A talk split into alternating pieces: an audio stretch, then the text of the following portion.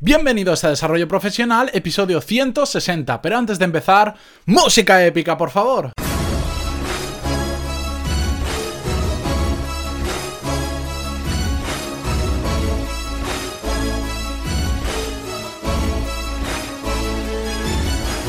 Muy buenos días a todos y bienvenidos a Desarrollo Profesional, el podcast donde ya sabéis que hablamos sobre todas las técnicas, habilidades, estrategias y trucos necesarios para mejorar en nuestro trabajo, ya sea porque trabajamos para una empresa o porque tenemos nuestro propio negocio. Y hoy, como es miércoles, ya sabéis que vamos a hablar sobre un tema relacionado con el mundo de los negocios. Y de hecho, el tema que vamos a hablar hoy me gusta mucho traerlo porque he estado muy metido en ese sector durante varios años y lo conozco bastante en profundidad. Porque hoy, señores, vamos a hablar sobre el mundo de las franquicias. Pero antes de nada, ya sabéis que en pantaloni.es tenéis todos los cursos de desarrollo profesional y negocios donde podéis aprender lo mismo que en un MBA pero de forma práctica a vuestro ritmo y por un precio mucho más accesible que de lo que cuesta un MBA tradicional porque por 15 euros al mes tenéis acceso a todos los cursos que hay actualmente disponibles y a todos los cursos futuros porque ya sabéis que cada semana subimos tres clases nuevas. En concreto hoy hemos subido una nueva clase del curso de análisis de modelos de negocio donde vamos a estudiar el modelo de PP Energy. No os cuento más, os lo dejo en la clase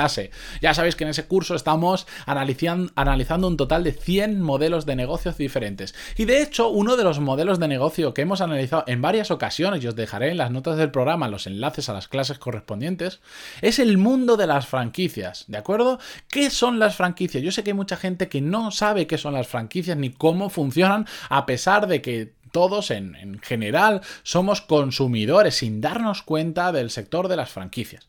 Bien, las franquicias funcionan de tal forma que hay una empresa que ha creado un negocio, como por ejemplo, vamos a decir, McDonald's, una cadena de restaurantes, que decide expandirse por otros países, por otras ciudades, pero en lugar de hacerlo con su propio dinero, lo que dice es, mira, si tú quieres invertir en un restaurante de McDonald's, Tú pagas todo el restaurante, más o menos un millón de euros, desde un millón de euros que cuestan aproximadamente. Tú pagas todo el restaurante, tú lo explotas y yo me llevo una parte, un pequeño porcentaje, o no tan pequeño, de los ingresos que generes. Bien, eso es franquiciar un negocio, dar dejar que otras personas exploten tu negocio a cambio de llevarte una parte de los ingresos o de los beneficios que se generen, ¿de acuerdo? Eso sería de forma muy resumida cómo funciona el sector de las franquicias. Lo que permiten las franquicias a las empresas que la montan es sobre todo expandirse a una mayor velocidad y sin tanto riesgo en cuanto a desembolso de capitales. Pero bueno, eso lo tocamos un poco más en, en las clases que os he comentado que tendréis en las notas de los programas,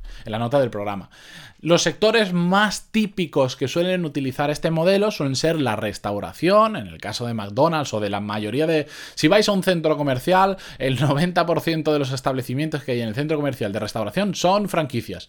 La marca que os imagináis, casi todos son franquicias. Hay marcas como McDonald's que tienen algunos locales que son franquiciados y algunos locales que son propios. Pero ya os digo yo que los centros comerciales casi todo, casi todo son franquicias de una u otra forma. Otro sector que también tiene mucho, eh, muchas franquicias es el sector de la moda. Inditex, por ejemplo, crece con tiendas propias, pero por ejemplo Mango sí que franquicia sus tiendas. Tiene algunas propias, pero también tiene otras donde han invertido personas de fuera y lo gestionan otras personas. Y Mango a cambio se lleva un porcentaje de lo que gana esa tienda, ¿de acuerdo? Bueno, realmente se lo lleva en ropa, pero bueno, no vamos a entrar en eso que sería muy complicado.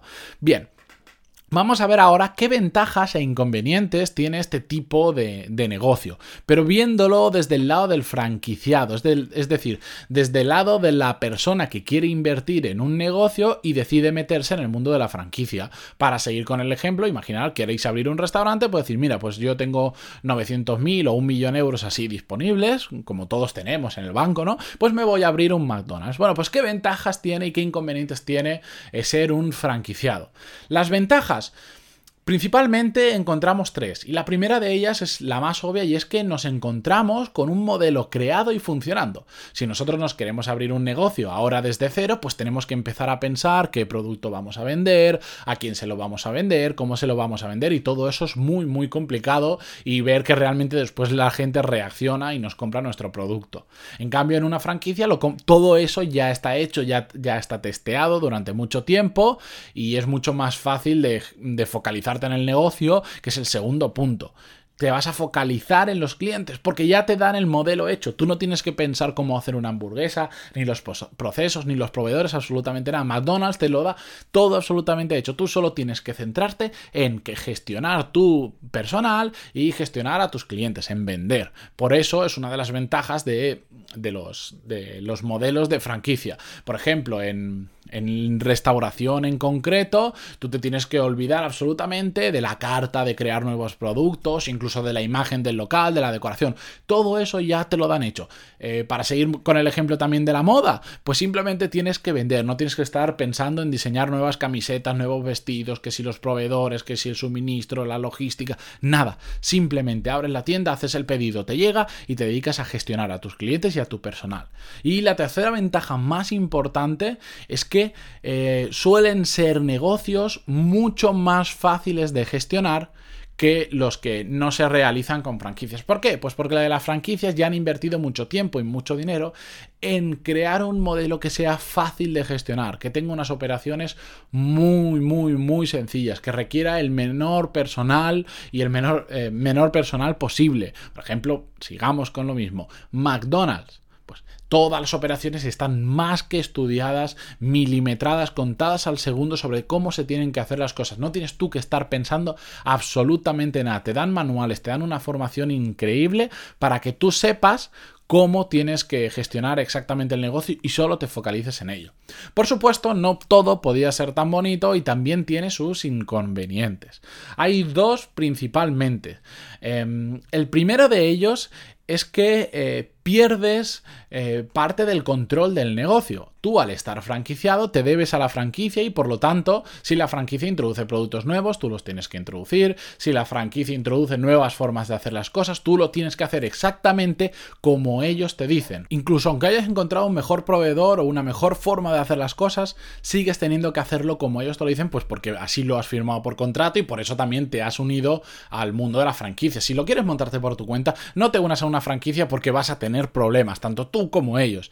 Y el segundo inconveniente, que es uno de los mayores y que tira para atrás a mucha gente, y es normal, es el que tú tienes que dar un porcentaje normalmente de tus ingresos al franquiciador, ganes o pierdas dinero. Y aquí es donde mucha gente eh, que no conoce el sector es cuando más se asusta. Dice, ¿cómo, te, ¿cómo que te tengo que pagar todos los meses gane o pierde? Bueno, pues esos son uno de los inconvenientes del sector de las franquicias. Hay modelos de cobrar los royalties que se suelen llamar, que es la parte que gana el franquiciador, el que ha creado esa franquicia, es decir, el grupo de McDonald's, por ejemplo, hay muchos diferentes, pero en general suele ser un porcentaje de lo que tú vendes, ¿de acuerdo? Más alto o menos alto, se pacta por adelantado, si quieres lo coges y si no, pues buscas otra franquicia, pero esto es uno de los mayores inconvenientes que se quedan parte de, tus ingresos y a veces, aunque estés perdiendo dinero, siguen quedándose con ese porcentaje que lo que hace es que te más. ¿Para quiénes son el mundo de las franquicias exactamente? Bueno, hay dos tipos de, perfiles principales. Depende un poco del sector, pero en general podríamos decir que es eh, para emprendedores que quieren montar un negocio que ya esté funcionando, es decir, que no quieren empezar de cero, que quieren que les den las cosas hechas y simplemente un día inaugurar el negocio y empezar a vender, que esto es lo que pasa con las franquicias, cuando funcionan bien, por supuesto, si no funciona no vas a vender ni hoy ni mañana, pero eso es lo que buscan, ese tipo de perfil. Y por otro lado hay otro tipo de perfil que son em, más que emprendedores, podríamos decir son más tipo empresarios que quieren diversificar su cartera de inversiones y por lo tanto eh, quieren meter dinero en un negocio que sea de ellos, pero que no lo tengan que empezar de cero. Y por lo tanto entran en, en el sector de la franquicia, pues porque al final te cuesta tanto dinero y como vimos en el caso anterior, tal día inauguras y empiezas a vender, ¿de acuerdo? Bien. Todo esto es muy bonito, pero quería traeros sobre todo lo más importante para mí que son las conclusiones. El mundo de las franquicias, un día si queréis hablamos más sobre ello, porque en 10 minutos no se puede contar mucho, eh, tiene una clave, que es que una franquicia puede ser un multiplicador o un divisor. Porque si te va bien, si la franquicia funciona y tienes ventas realmente y funciona como te dicen que tendría que funcionar, etc., es un multiplicador, es un negocio muy fácil de gestionar, con retornos de la inversión bastante cortos de tiempo, dependiendo del sector, por supuesto, pero muy, muy fácil de gestionar porque están preparados para ello. Pero también es un divisor.